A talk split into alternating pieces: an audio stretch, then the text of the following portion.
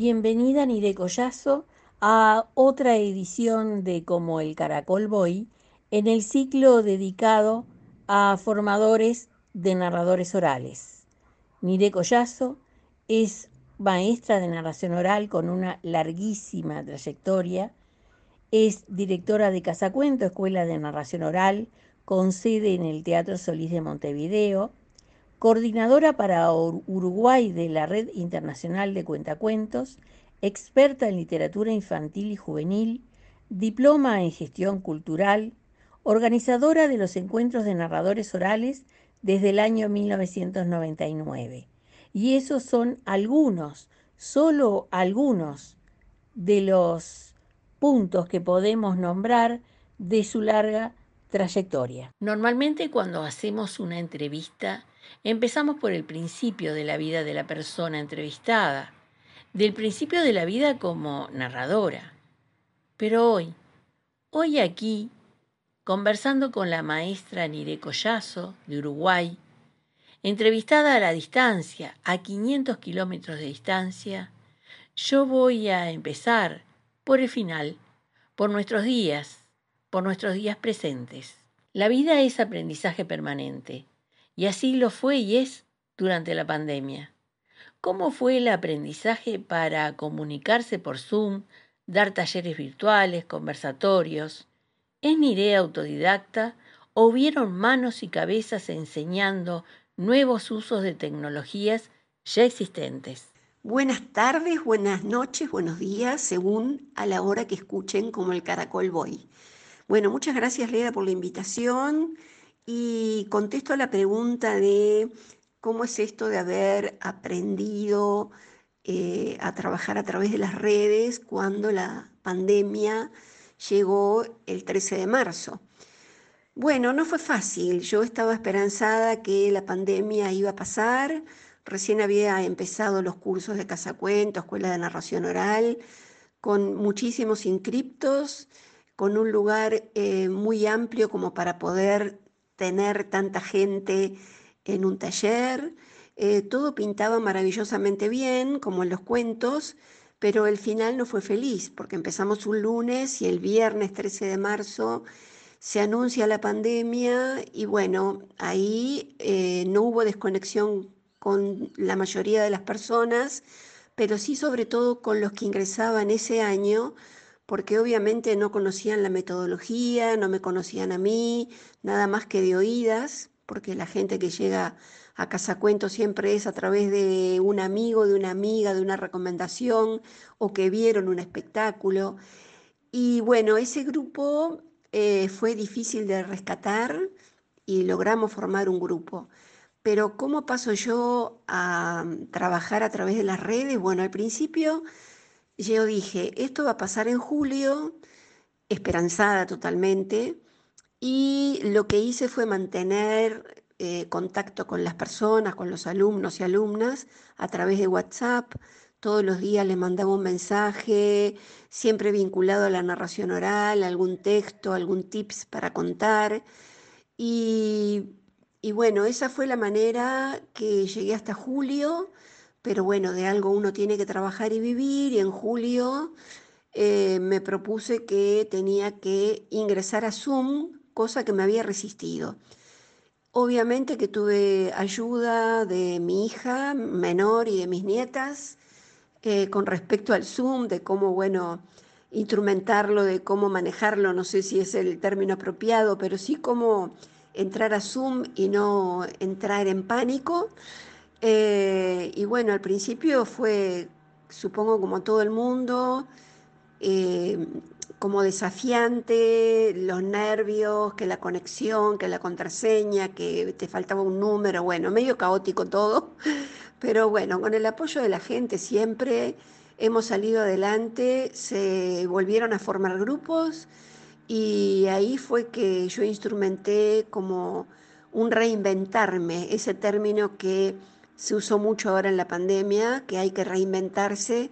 Entonces de aquel nivel eh, básico, intermedio y avanzado surgió un taller de recuento los días miércoles para personas que habían estado en Casacuento en algún momento, pero que se habían desvinculado de la narración oral.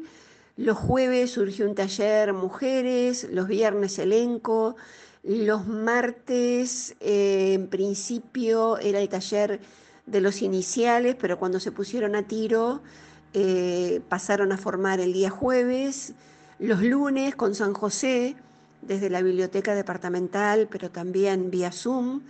Y después seguí también vía Zoom con el grupo de mujeres que cuentan de la Cailá. Y así vamos hasta el día de hoy y veremos qué pasa.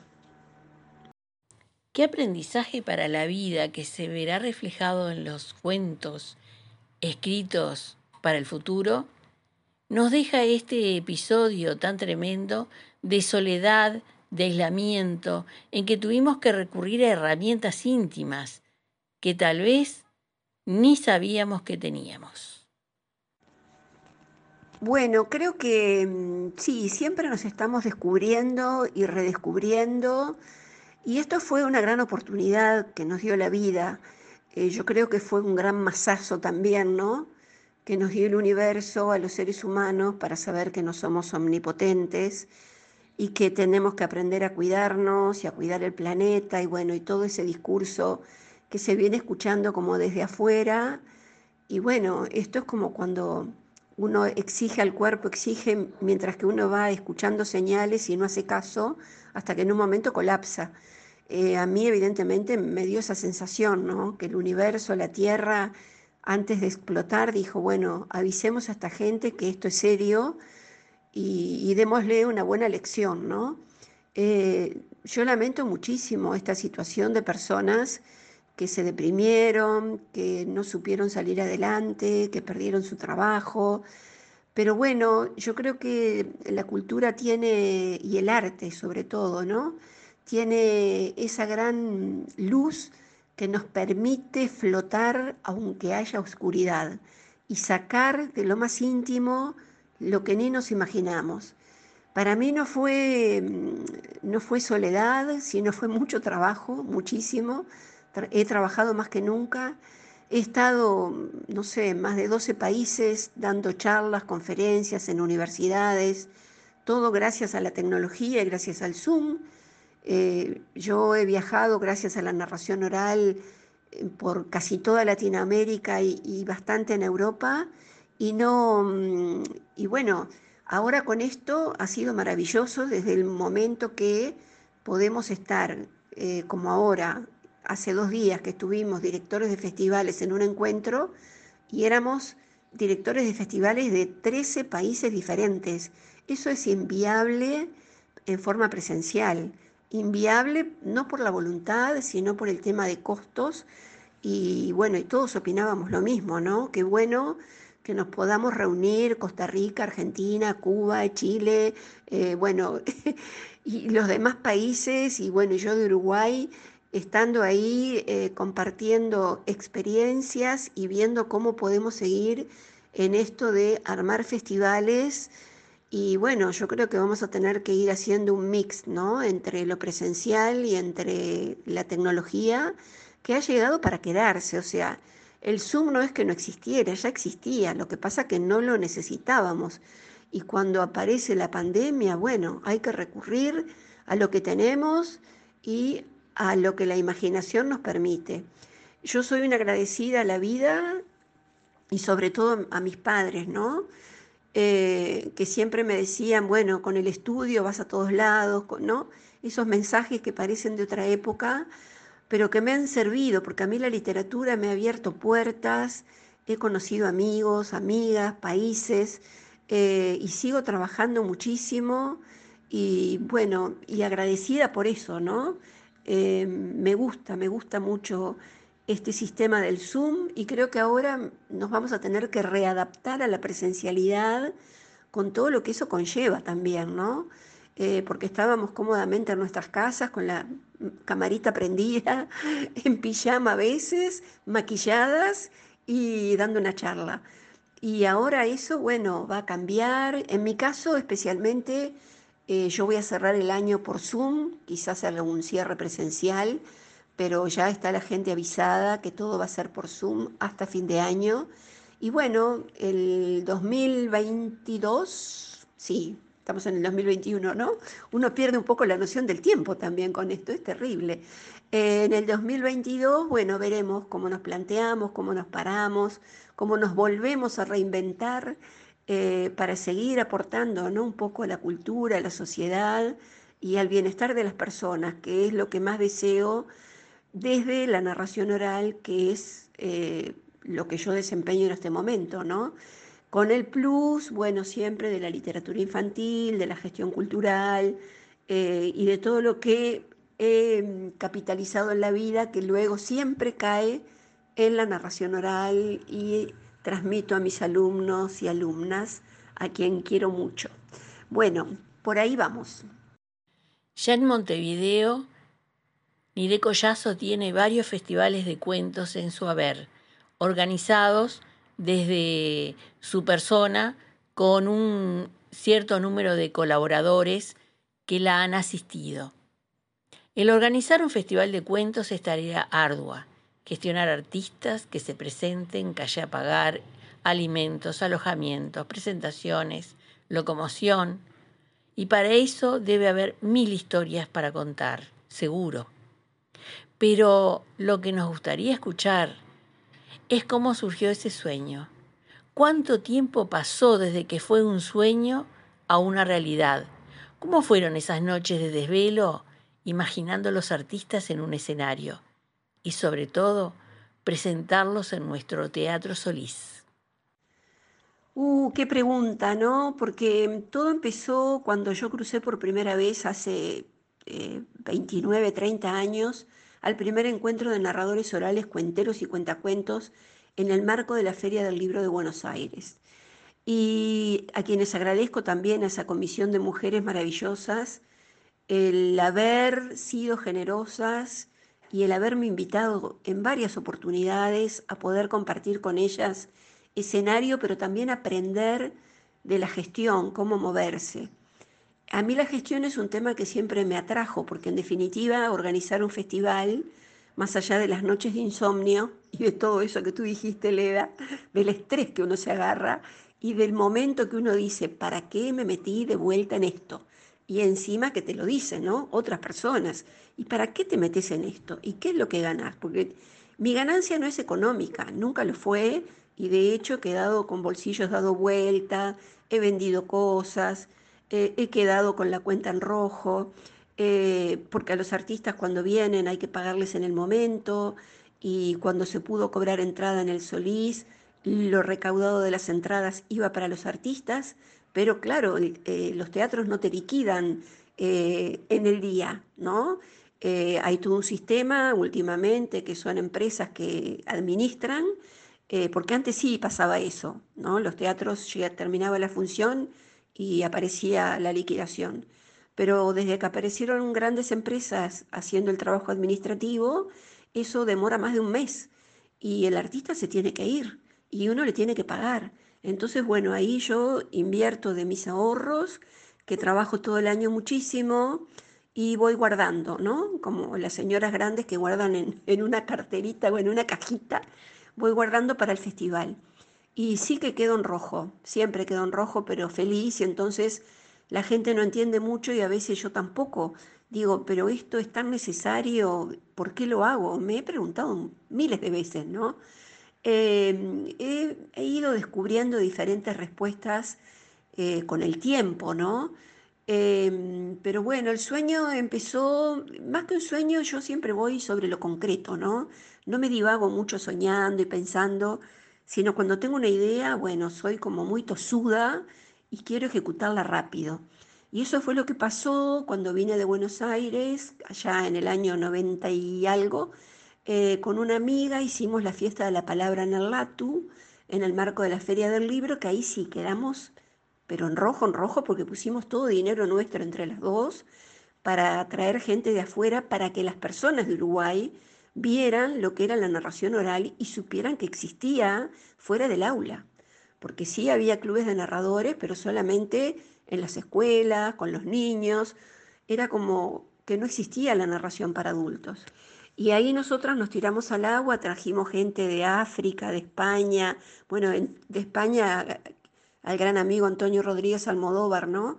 Eh, impresionante la gente que trajimos, Ana Padovani, bueno, referentes de la narración oral, eh, Claudio Ledesma, que era en sus comienzos, estaba también, que era, era chiquito, como yo le digo, eh, también vino, o sea, vino cantidad de gente que trajimos, obviamente, pagándoles hotel, calle, comida, todo lo que, los pasajes, era una locura aquello. Y bueno, con el correr de los años, eh, la fiesta no se hizo más porque yo llegué a un acuerdo con Jacqueline de Barros que la fiesta de la palabra era de las dos, eh, el peso de la palabra, ¿no? Porque no firmamos nada, pero me dijo, quiero que la fiesta de la palabra sea una gestión nuestra de las dos y que se preserve eso, ¿no? Entonces yo, bueno, hasta que no esté con ella para armar otra fiesta de la palabra, no se va a llamar así. Pero no quería que el proyecto muriera y quería que al otro año pasara algo. Y entonces empecé a instrumentar los encuentros de narradores orales que fueron en una biblioteca, en un colegio, en un gimnasio, yo consiguiendo audio, consiguiendo, bueno, de todo, trayendo gente, eh, y, con la colaboración de mucha gente amiga, de mucha, mucha, mucha, mucha, porque si no esto hubiera sido imposible. O sea, cuando yo armé esos encuentros, todos los uruguayos que participaron, inclusive extranjeros que vinieron, como Diana Tarnowski, Carlos Genovese, no me quiero olvidar de nadie, pero eh, grandes referentes de la narración oral que dijeron, mire, nosotros vamos porque te queremos apoyar. Se pagaron el pasaje, yo lo único que les conseguí fue el hotel y vinieron a actuar gratis. O sea que yo soy eh, más que agradecida porque, bueno, pero después aprendí que eso hacemos los narradores, nos apoyamos unos a los otros y, y eso está muy bueno, ¿no? Cuando hay necesidad, ahí estamos y no preguntamos ni cuándo, ni cuánto, ni por qué. Estamos, vamos, colaboramos, contamos, hacemos talleres, espectáculos.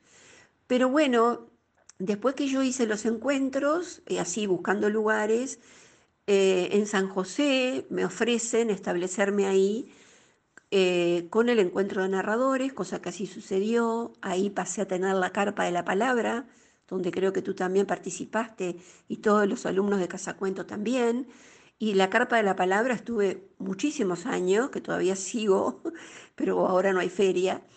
Y en un momento determinado me acuerdo que alguien en el Solís me dice, ¿por qué estás haciendo un encuentro en San José y no en el teatro que es tu lugar? Y yo dije, bueno, porque a mí San José me ofrece una cantidad de cosas que acá no sé si las tengo. Y bueno, y al año siguiente yo seguía con la carpa de la palabra y empecé con los festivales, que se empezó a llamar festival, porque tiene otra connotación el término festival también. Empecé con el festival en el Teatro Solís y ahí sí que empecé a no dormir, ¿no? Y a llorar y a, decir por qué y para qué, y a conseguir rubros y a tocar puertas y a escuchar muchos no, algunos sí, y siempre el apoyo de los amigos, de las amigas, sobre todo de los uruguayos, ¿no? Que siempre trataron de colaborar con su actuación eh, y nunca preguntaron cuál es el calle. O sea, eso ha sido magnífico y yo siempre agradecida, ¿no? Pero sí que me ha quitado horas de sueño y que esta pandemia me ha dado para también pensar y decir, bueno, a ver, ¿qué va a suceder ahora el año que viene? Todavía no lo sé. El Teatro Solís es nuestro teatro mayor en Montevideo. Pisar su escenario es un privilegio que cada artista sueña. Pero hay otro privilegio que tiene nuestra casa mayor que es estar en la galería de fotos que está al costado de las escaleras, donde hay artistas destacados del quehacer nacional. ¿Qué sienten, Iré, cuando se ve allí? Uh, Leda, eso fue una sorpresa que me emocionó hasta las lágrimas, lo mismo que cuando eh, me dieron un gran diploma que lo tengo enmarcado acá en mi casa porque me lo dieron ya así divino, que fue un año que nos declararon artista, como artista residente del Teatro Solís. Eso fue increíble. Y lo de la foto fue toda una sorpresa, porque creo que fue Santiago Bouzas, el fotógrafo que está en el Teatro Solís, un chico joven, amoroso, que siempre me ha sacado unas fotos divinas y de repente me muestra la foto ya, como está ahí en el Solís, estuvo, porque las muestras son itinerantes, ¿no? O sea, no estamos para el resto de nuestras vidas en las paredes del Solís, sino que creo que están seis meses y las cambian, y bueno, está buenísimo que así suceda, ¿no? Y cuando me mostró la foto dije, ay, qué buena esa foto de vestido verde toda, ¿no? Y me dice, sí, pero esta sabes para dónde es. Digo, no, no sé, para la galería. Uy, ahí fue tremendo, eh, tremenda emoción, sí, sí, sí, sí, divino, ni yo me lo creía, eh, estar ahí entre los grandes que han pisado el Teatro Solís y por eso yo amo el Teatro Solís y he tenido la suerte y la bendición siempre de trabajar en lugares hermosísimos y ser muy bien recibida en todos esos lugares, ¿no? Entonces, eh, extraño muchísimo ahora eh, pero bueno, eh, es como una bendición y a veces digo, uy, ¿por qué a mí me pasan estas cosas? ¿no? Y bueno, creo que eso es un poco la, devolución que la vida me da a tanto esfuerzo y tanto trabajo en pos de, del bienestar de la gente a través de la narración oral, ¿no? Pero que ha sido súper emocionante y que ahora me lo hayas recordado con esta pregunta, bueno, me emociona de vuelta. En el 2019, debido a la pandemia, la mayor parte de las clases de Casa Cuento fueron dadas por Zoom, fueron dadas en la virtualidad. Pero se pudo hacer el cierre en la sala Zabala Muniz porque hubo un momento en que se despejó y que se podía hacer espectáculos con aforo limitado. Así es que yo me presenté en la sala, fui una de las pocas personas privilegiadas que lograron una entrada. Así es que me senté en aquel en aquel teatro vacío, en esa sala hermosa que estaba que estaba fría, porque estábamos sentados a bastante distancia unos de otros. Y empezó la función. Y no fue la función típica de casa cuento, no fue la que yo vi durante tantos años, ni fue la función en que yo participé, que eran recitales de cuentos. Pasábamos los nuevos narradores, los que nos recibíamos de narradores en la escuela, a decir el cuento ensayado durante todo el año. Pues no, la presentación de esa generación de la pandemia fue una presentación de espectáculo de narración oral escénica. Hicieron cuadros diferentes donde a pesar de todo, a pesar del frío de la sala, se sintió la emoción de lo que transmitían las voces y los cuerpos. ¿Cómo fue?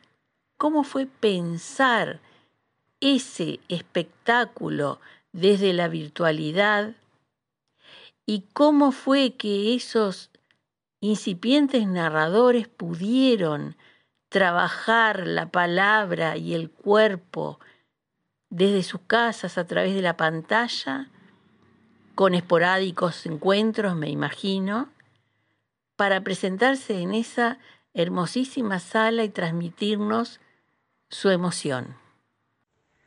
Bueno, fue con mucho chucho, como decía mi abuela, ¿no? Teníamos todos un chucho y todas, que ni te cuento, eh, pero fue una experiencia muy buena porque todo eh, siguió siendo por Zoom, pero eh, nosotros teníamos la sala Cervantes del Hotel Splendor, que está a la vuelta del Teatro Solís, y em, es una sala hermosísima de 3.000 metros cuadrados que nos permitió eh, ensayar por la distancia de la sala, eh, nos permitió reunirnos con tapaboca mediante, ensayar, y el espacio tan amplio invitó, creo, a que el cuerpo se moviera y acompañara a la narración.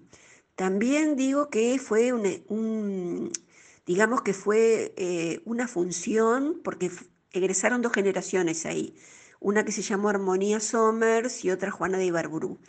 Eh, las dos generaciones que egresaron hicieron un gran trabajo e hicimos un gran trabajo colectivo, donde también cada una aportaba, obviamente yo después daba como el, no sé, la puntada final, el remate y mi opinión, ¿no? De que esto sí, de que esto no, que siempre la doy desde la experiencia y no desde el capricho de decir me gusta o no me gusta. Siempre pensando en que entre todos se construye mejor y es una modalidad que quizás tú no conociste en, otra época, porque también uno va evolucionando, por suerte, ¿no? Que no siempre es lo mismo. Y entonces también los talleres han evolucionado, han cambiado, em, y eso permite que se construya desde lo colectivo, ¿no? Eh, aunque el rol del coordinador nunca debe de faltar, porque si no se nos desmorona el proyecto. Y bueno, ahí estaba yo como coordinadora, ¿no? Para los sí, para los no, para mejor esto, mejor lo otro, pero sí escuchando mucho y eh, recibiendo aportes que fueron muy valiosos, ¿no? Eh, los nombres de las generaciones los elegí yo, después de mucho tiempo que ellos tuvieron la opción, pero que les costaba decidirse, bueno, Armonía Sommer fue un trabajo dificilísimo, porque la mayoría, creo que muy poca gente había leído Armonía, y mm, después que nosotros hicimos la presentación hubo como una movida, de, empezó a resurgir como el nombre de Armonía Somers en la radio, bueno, y, empezaron como a nombrarse, ¿no? Eh, lo mismo había pasado con Felisberto, con Felisberto Hernández, que, nadie lo nombraba y ahí salimos nosotros con Felisberto y bueno, y, ocasionamos como un oleaje. Y con Armonía Sommer pasó lo mismo, ¿no? Em, textos muy difíciles, porque las personas que lo han leído saben lo que significa leer armonía e interpretarla. Y eh, bueno, la verdad que fue un trabajo grandioso de texto de parte de los integrantes y de las integrantes. También la parte escénica, eh, tuvo que ver porque íbamos a tener la Zabala Muniz, que es una sala hermosísima, con un escenario diferente a la del Mira o al, o escenario mayor, ¿no?